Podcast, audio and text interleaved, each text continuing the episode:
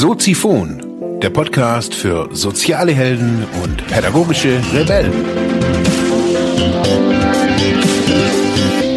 Herzlich willkommen zu Soziphon, dem Podcast für mehr persönliche Entwicklung und digitale soziale Arbeit. Mein Name ist Marc Hasselbach und Thema der heutigen Episode ist gelingende Kommunikation in Schule und Ausbildung.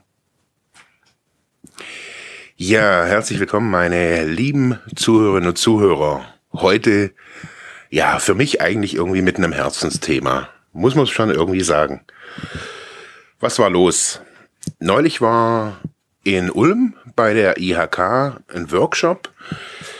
Da hat mich die IHK, die Frau Radi Penz, vor einiger Zeit angeschrieben, so mit dem Hintergrund, dass Schulen, Lehrer, Ausbilder Firmen die Jugendlichen oder die, äh, die jungen Auszubildenden irgendwie nicht mehr so richtig erreicht. Also die Kommunikation über digitale Medien ist irgendwie, ja, so im fachlichen Sinne Neuland.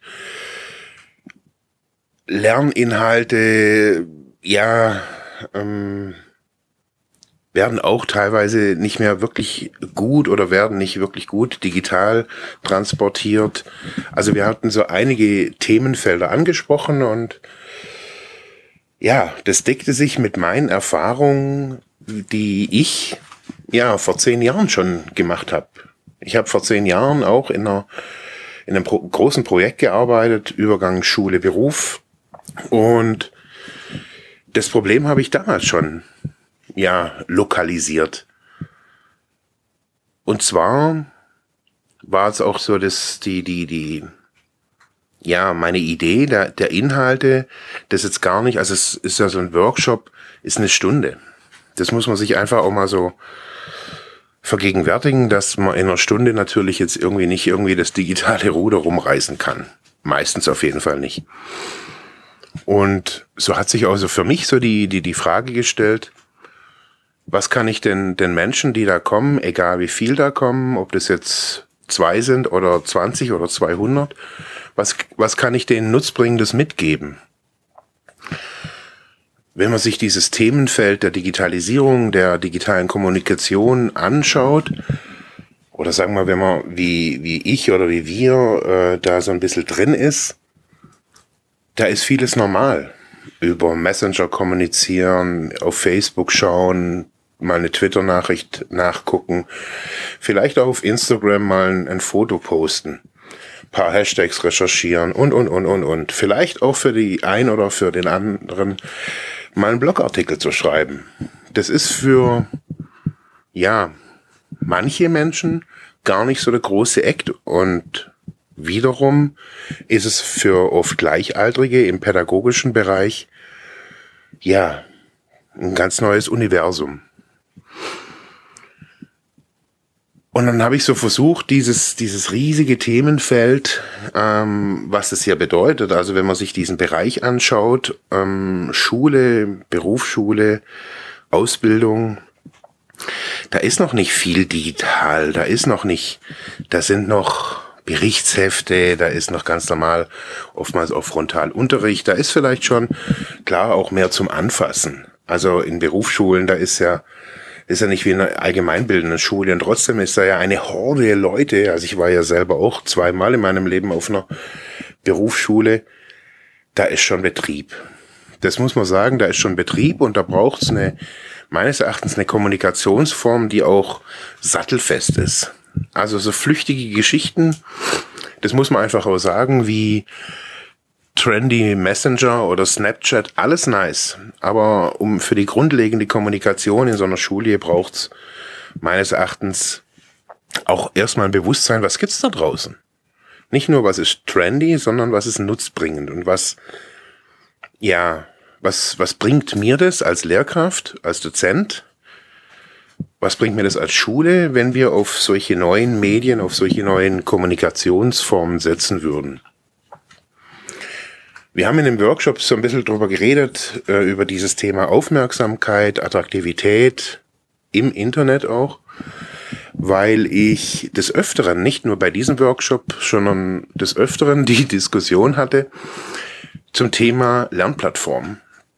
Dass Schulen oftmals versuchen oder Lehrer auch versuchen, die Schüler so ein bisschen so zu zwingen oder zu erziehen, auf diese Plattform zu gehen. Das Interessante dabei ist, dass die Argumentation oftmals auch so ein bisschen hinkt. Also, wieso sollen die da drauf? Wieso diese Plattform? Jugendliche kennen, also, ja, ich sag mal, als Azubi ist man 16, 17, 18, 19, manche 20, so in dem Dreh rum. Da kennt man Google Drive, Google Docs.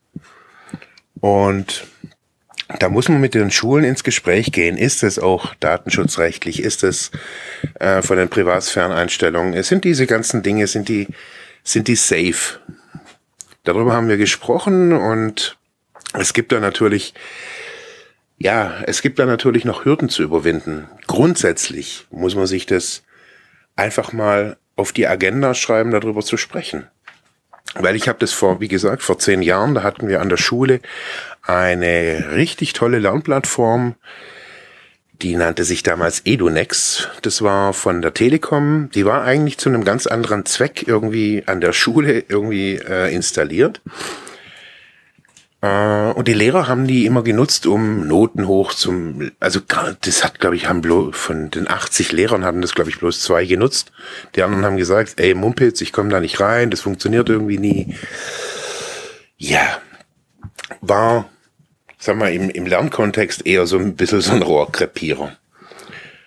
Ich habe dieses diese Plattform nachher genutzt ähm, als, jeden Fall mal temporär, als eine Coaching-Plattform, um ja, Formulare, was weiß ich was, das, was die Jugendlichen zur Bewerbung gebraucht haben, da irgendwie hochzuladen. Und schon, schwuppdiwupp, wussten die, ja, ja, da kann ich draufgehen.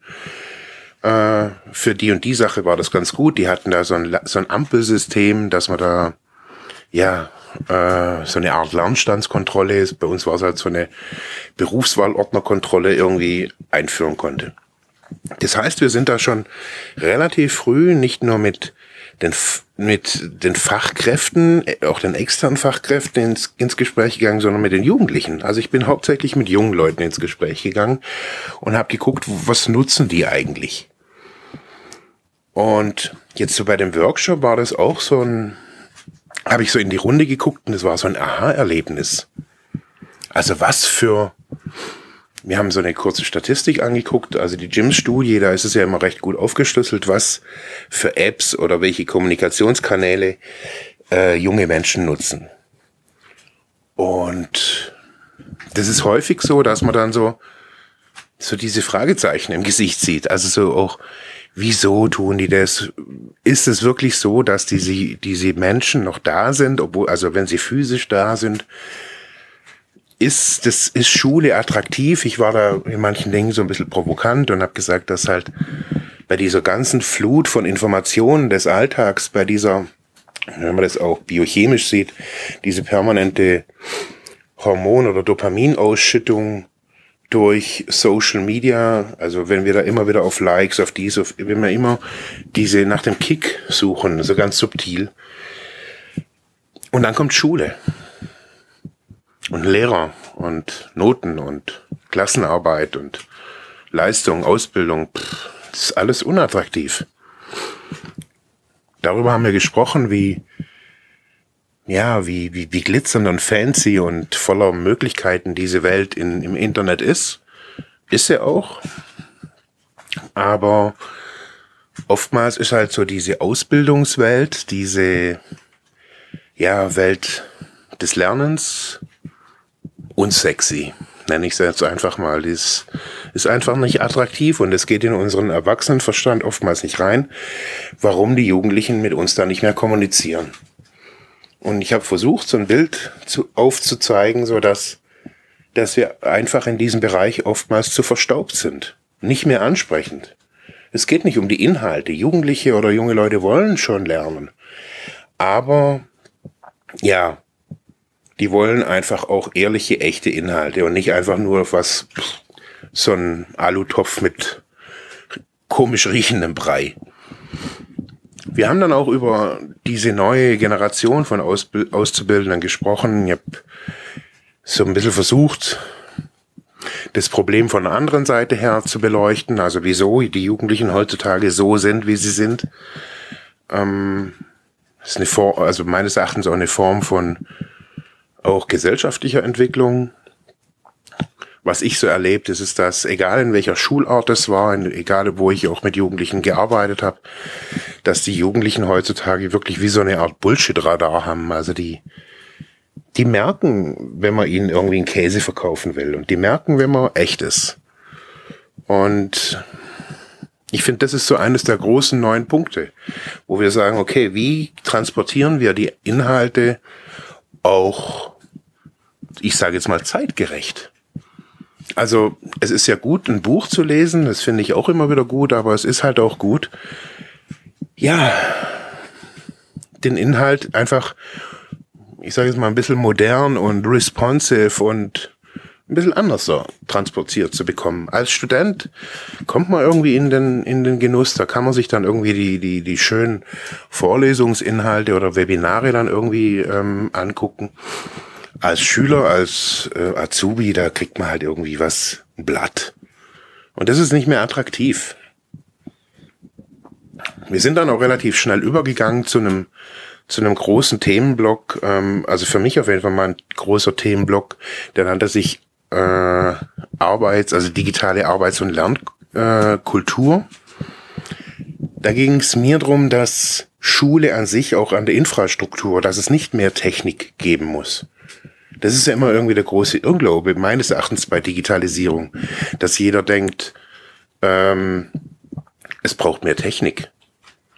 Und ich habe den Leuten so versucht zu vermitteln, dass die Technik schon längst da ist, auch schon längst serienreif, würde ich es jetzt mal so betiteln, und ähm, zum großen Teil auch kostenlos. Also es gibt wirklich richtig gut. Ich habe das versucht an meiner eigenen Infrastruktur, meiner eigenen Firma so ein bisschen abzubilden. Ja, dass man da ganz vieles heutzutage, also wie kostenlose Online-Kalender für Terminabsprachen. Man kann Evernote benutzen, um kollaborativ zu arbeiten, Google Docs, bla bla bla bla bla. Also viele Lehrer kennen das ja, nutzen es aber in vielen Kontexten dann einfach auch nicht. Das war auch nochmal so ein, so ein, so ein, ja, so ein Diskussionsthema, wo ich gedacht habe, okay, die Leute, die kannten vieles ja schon. Also äh, die, die, die, die, sag ich mal, die Software oder die Angebote, die waren nicht fremd, was ich da so erzählt habe beim Workshop. Das waren, die Leute kannten es zum, zu einem Teil ja schon, dieses Universum. Nur, es ging oftmals um den Transfer. Wie kriege ich das jetzt als Lehrer, als Ausbilder, als Firma hin, auf diesen Wegen was zu tun? Und dann waren wir schon, ja, fast beim Schluss. Es ging mir so ein bisschen auch um, ich nenne es jetzt mal digitale Vorbilder. Ich habe ihnen so ein bisschen erzählt, was ich natürlich mache. Ich habe ihnen den Leuten erzählt, was so, ja, Pädagogen machen wie Daniel Jung, was es so in dieser ganzen Sphäre so alles gibt, wie man Lerninhalte transportieren kann. Und das, was ich dann, das war so ein kurzer Punkt, aber da musste ich kurz schlucken, wo es dann darum ging, ja, sind es dann überhaupt Lehrer? Und ich, die, die, die, die Tragweite, ich habe die, die Tragweite von dieser Frage erstmal für mich gar nicht so verstanden. Aber was so ein bisschen da durchkam, war die Identität als Lehrer, die sich ja permanent und immer mehr auch verändert, zum Teil auch auflöst wird's durch sowas, also da kann jeder kann ein Mathe-Video hochladen und sich als der große Mathe-Erklärbär ausgeben. Es kann sich jeder als der Obergeschichtsheini ausgeben und Tutorials ins Internet stellen, wie man über Geschichte lernt oder keine Ahnung. Jeder kann das. Jeder hat die Möglichkeit, sein Wissen frei zu vermitteln. Und das fand ich recht gut. Das eine war so ein bisschen so die Krise der Lehrer was bedeutet das so für mich auch als Fachkraft? Bin, sind die auch Lehrer? nach, wer ist Lehrer, was ist Lehrer überhaupt? Also war, kam mir dann so alles sofort, äh, sofort. Und ja, aber das so die, die viel wichtigere Frage ist, wie schaffen, und das, das war dann wirklich auch so der Schluss, wie schaffen wir das in, in Zeiten von, ja, Social Media, Attraktivität und Authentizität, Algorithmen, wie schaffen wir es da adäquat Schule, Ausbildung digital, also auch digital abzubilden? In so einem Workshop kommt man natürlich jetzt nicht irgendwie zu einem finalen Schluss oder zu der goldenen Erkenntnis irgendwie, die die ganze Republik irgendwie verändern wird, aber ich glaube, ich konnte so ein bisschen Bewusstsein schaffen.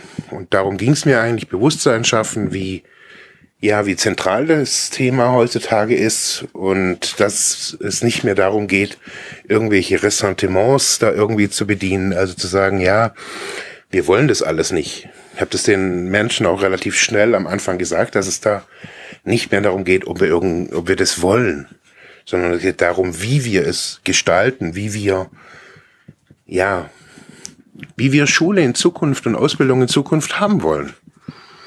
Und ich glaube, dass da ganz viel, ganz viel Chancen sind. Es ist sehr ähnlich wie im sozialen Bereich. Also es ist auch meine Erkenntnis immer wieder von dieser ganzen Digitalisierungsdebatte. Ich sehe, dass die, die Digitalisierung uns eine ganz enorme Chance bietet. Besonders in den Bereichen Sozial und Bildung.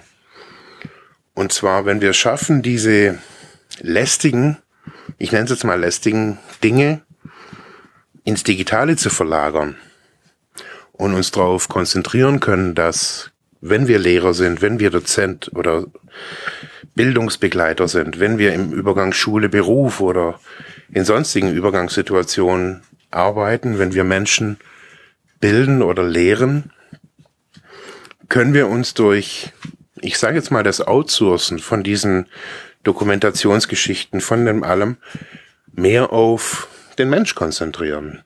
Und es war für mich auch nochmal so ein, ja, so ein, so ein neuer Anschub irgendwie nach diesem Workshop zu sagen, ja, die Digitalisierung kann wirklich ein Nutzen für uns bieten, wenn wir uns nicht auf die Technik fokussieren, sondern wenn wir uns auf den Menschen fokussieren und sagen, okay, was sind Lerninhalte, die wir abbilden können? In kleinen Erklärvideos, in Filmen, was sind die Inhalte, die wir als Firma transportieren möchten, die unsere Auszubildenden lernen möchte. Und diese Herausforderung, da waren wir uns, glaube ich, alle einig, ist nicht von den Lehrern oder von Schule allein stemmen oder machbar. Wir brauchen da Spezialisten. Ich habe da auch kurz ausgeholt, habe gesagt, ähm, ich habe das ja auch studiert, Medienbildungsmanagement. Da gibt's ganz viele motivierte junge Leute, die da gerade in den Beruf starten und die Fachkräfte sind, genau für sowas, um digit äh, um Lerninhalte digital abzubilden. Man muss die neu strukturieren, man muss die neu aufarbeiten, man muss die attraktiv gestalten und auch sinnvoll digital gestalten. Ja, das war der Workshop in Ulm. Es hat mich wirklich richtig gefreut, in meinem quasi in meinem alten Arbeitsfeld als Experte sprechen zu dürfen. Ähm, eine Stunde ist kurz, aber ich glaube jetzt auch mit dem Video, wo es hier jetzt unter dieser Episode gibt, mit der Fazitsendung, gibt es so ein bisschen, ja, vielleicht auch einen neuen Anreiz zur Diskussion. Vielleicht geht die Diskussion weiter, tiefer. Ich würde es mir hoff, äh, erhoffen. In diesem Sinne wünsche ich Ihnen, euch eine schöne weitere Woche. Hier in Ravensburg ist es Gott sei Dank sonnig. In diesem Sinne, ciao. Ja, das war's für heute mit diesem Thema. Ich hoffe, ich konnte dir weiterhelfen, vielleicht Denkanstöße geben oder sogar ein bisschen inspirieren. Ich würde mich freuen, wenn du Soziphon weiter unterstützt, indem du weiter zuhörst, mich auf iTunes bewertest, Kommentare schreibst oder diese Episode per PayPal oder Flatter finanziell unterstützt. Dankeschön.